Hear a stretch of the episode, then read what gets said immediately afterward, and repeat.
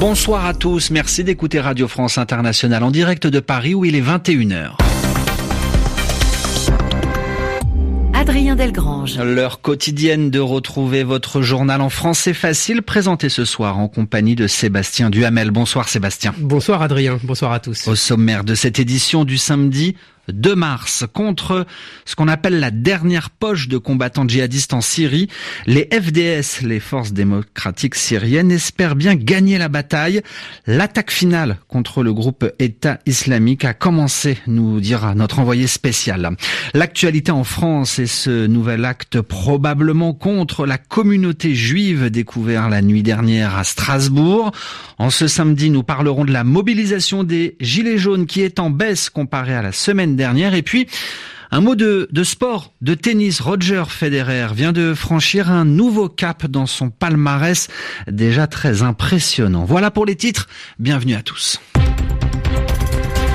Les journaux. Les journaux en français facile. En français facile. En Syrie, l'offensive, l'attaque des forces démocratiques syriennes a repris dans l'est du pays. La milice composée à la fois d'Arabes et de Kurdes, soutenue par la coalition internationale, tente de déloger, de chasser les derniers combattants du groupe État islamique. Les djihadistes sont retranchés dans le village de Barouz, une localité d'un kilomètre carré environ située dans la province de Deir ez-Zor, où nous retrouvons notre envoyé spécial, Sami Boukhelifa. Cette reprise des combats pourrait bien cette fois-ci marquer la fin du califat. Rien ne semble plus barrer la route aux forces démocratiques syriennes. Jusque-là, impossible pour l'alliance arabo-kurde de pénétrer dans ce dernier bastion djihadiste. À Barouz, les combattants de l'EI, repliés derrière une muraille de civils, retenaient également en otage des membres des FDS capturés durant les combats. Ces otages sont désormais libérés, les civils évacués, et cela ouvre donc la voie à cet ultime assaut. L'opération a été déclenchée hier soir, vendredi à la tombée de la nuit. Les FDS progressent avec la couverture aérienne de la coalition internationale les survols sont permanents. Au sol, entre 1000 et 1500 djihadistes, les plus radicaux, les plus déterminés, se trouvent à Barouz. Autre difficulté, ce village est un véritable champ de mines, truffé aussi de tranchées et de tunnels. Combien de temps pour cette dernière opération? Difficile à dire, confie un commandant FDS. La bataille risque de durer encore plusieurs jours, mais il n'y aura qu'une seule issue, la disparition du territoire du califat autoproclamé du groupe État islamique. Sami Bourkhifa, dans la région de Barouz, RFI. Le doute subsistait, Adrien. Il y a un peu moins d'un an, dans la ville syrienne de Douma, des vidéos montraient 43 morts, des hommes et des femmes victimes d'une attaque probablement chimique.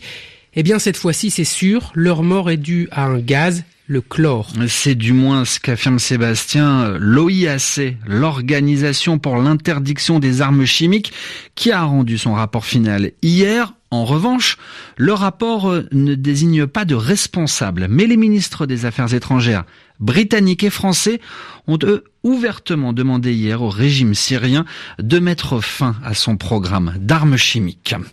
En Algérie, comme pour montrer que c'est toujours lui qui tient les rênes du pouvoir, le président Abdelaziz Bouteflika a décidé aujourd'hui de se séparer de son directeur de campagne, Abdelmalek Sellal, et le remplace par l'actuel ministre des Transports, Abdelghani Zalen. La contestation algérienne vécue également en France, après les grandes manifestations d'hier en Algérie, pour protester contre l'éventualité d'un cinquième mandat du président sortant, Environ 200 personnes ont manifesté ce samedi après-midi près du consulat d'Algérie à Lyon. Et nous poursuivons ce journal avec l'actualité française pour la 16e, le 16e week-end consécutif. Les Gilets jaunes ont organisé aujourd'hui des manifestations, des rassemblements à Paris, mais aussi dans d'autres villes du pays. Les autorités font état d'une mobilisation en baisse, avec 39 000 manifestants euh, dans le pays, en baisse comparé à samedi dernier. Du côté euh, du groupe Facebook sur Internet, le groupe Le Nombre de Gilets jaunes, eh bien lui, a donné une estimation tout autre. Plus de 92 000 manifestants dans toute la France. Tour d'horizon des différentes manifestations avec vous, Laura Martel. À Paris, la mobilisation s'est déroulée dans le calme, avec toujours les mêmes slogans comme On lâche rien, Macron démission ou oui au référendum d'initiative citoyenne. Sur les Champs-Élysées, les commerces sont restés ouverts et la circulation n'a pas été interrompue malgré l'utilisation de canons à eau contre des agitateurs arrivés en fin de mobilisation. Plusieurs rassemblements ont également eu lieu en province. Dans des villes comme Lyon, Toulouse, Bordeaux et Alès, la situation s'est tendue en fin d'après-midi avec des jets de projectiles côté manifestants et l'utilisation de gaz lacrymogène et de canons à eau par les forces de l'ordre. À Nantes, en revanche, des heurts ont débuté dès le début de la mobilisation. Selon l'AFP, des bouteilles de verre, des pétards, voire même des bouteilles d'acide ont été lancées vers les forces de l'ordre qui ont fait usage de gaz lacrymogène et de tireurs de balles de défense. Trois ou quatre personnes ont été légèrement blessées selon la préfecture. Certains gilets jaunes parisiens ont reconnu qu'il y avait moins de monde pour cet acte 16 tout en contestant les chiffres officiels.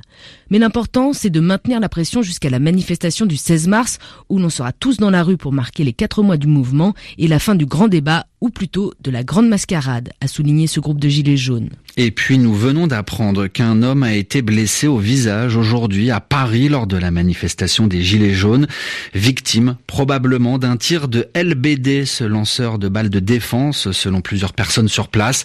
Le parquet de Paris annonce ce soir l'ouverture d'une enquête judiciaire. Et du tennis. Le journal en français facile. Et du tennis à présent avec une nouvelle victoire de Roger Federer à la saveur particulière. Bonsoir Eric Mamrut. Bonsoir. Le mythique joueur de tennis suisse a ce samedi franchi la barre symbolique des 100 tournois remportés. C'était en finale du tournoi de Dubaï avec une victoire 6-4, 6-4 sur le jeune joueur grec Stefanos Tsitsipas. Les 20 ans de Stefanos Tsitsipas n'ont rien pu faire face à l'inoxydable Federer. C'est bien lui, le Suisse de 37 ans et demi, qui s'est montré le plus vif, le plus percutant. Lors de cette finale à Dubaï, son jeu cristallin, sans effort apparent, a encore fait merveille.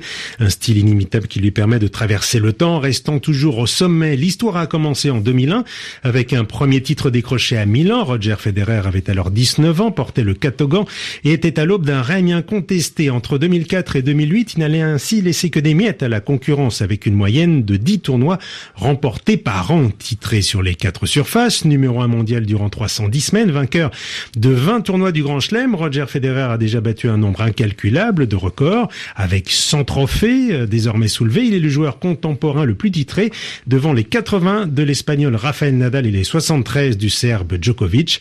Mais c'est en fait avec les gloires passées que Federer euh, va maintenant euh, s'attaquer, notamment l'Américain Jimmy Connors, le recordman absolu avec 109 couronnes. Merci Eric Mamrut. Place tout de suite au mot de l'actu qui a retenu l'attention d'Yvan Amar. Yvan, aujourd'hui c'est le mot désescalade que vous décortiquez.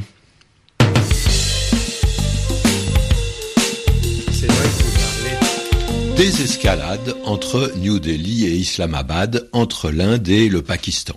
La libération du pilote indien abattu stoppe net la montée de l'hostilité entre les deux pays. En tout cas, momentanément. Parce que si le pilote avait été maintenu en détention, c'est-à-dire gardé prisonnier, s'il avait été jugé au Pakistan, on aurait pu craindre une réponse indienne, c'est-à-dire un geste d'agressivité envers l'autre pays, et cet autre pays aurait pu à son tour répondre. Alors, à ce jeu-là, on peut en arriver facilement à un vrai conflit armé. Le geste pakistanais fait redescendre la pression, évite qu'elle ne monte davantage en tout cas. On n'escalade plus, et avec un peu de chance, c'est la désescalade. C'est un mot intéressant parce que il est construit bien sûr sur escalade, mais ce n'est pas le mot inverse, ce n'est pas redescente. On sent bien qu'il s'agit d'un coup d'arrêt et même d'un recul par rapport à un enchaînement logique et dangereux. Donc, c'est un retour en arrière. Ce n'est pas la conclusion d'une ascension. Ce n'est pas comme si on redescendait après être arrivé à un sommet. Alors, ces termes escalade et désescalade ont toute une histoire qui nous fait remonter à la guerre du Vietnam. En 1965, les Viet Cong, c'est-à-dire les partisans communistes du Vietnam du Sud, attaquent une base américaine qui est située au Vietnam. Ils détruisent des hélicoptères, ils tuent quelques soldats américains, et donc les Américains ripostent, et le Viet Cong, soutenu par la République du Nord-Vietnam, ripostera à cette riposte. C'est bien ça qu'on appelle l'escalade. Chaque geste de guerre entraîne une réponse guerrière de la part de l'ennemi, plus forte que la précédente, et bien sûr on peut en arriver à une vraie guerre. Et c'est avec euh, ce mot d'Ivan Amar que se referme ce journal en français facile. Merci de l'avoir écouté, il est 21h10 à Paris.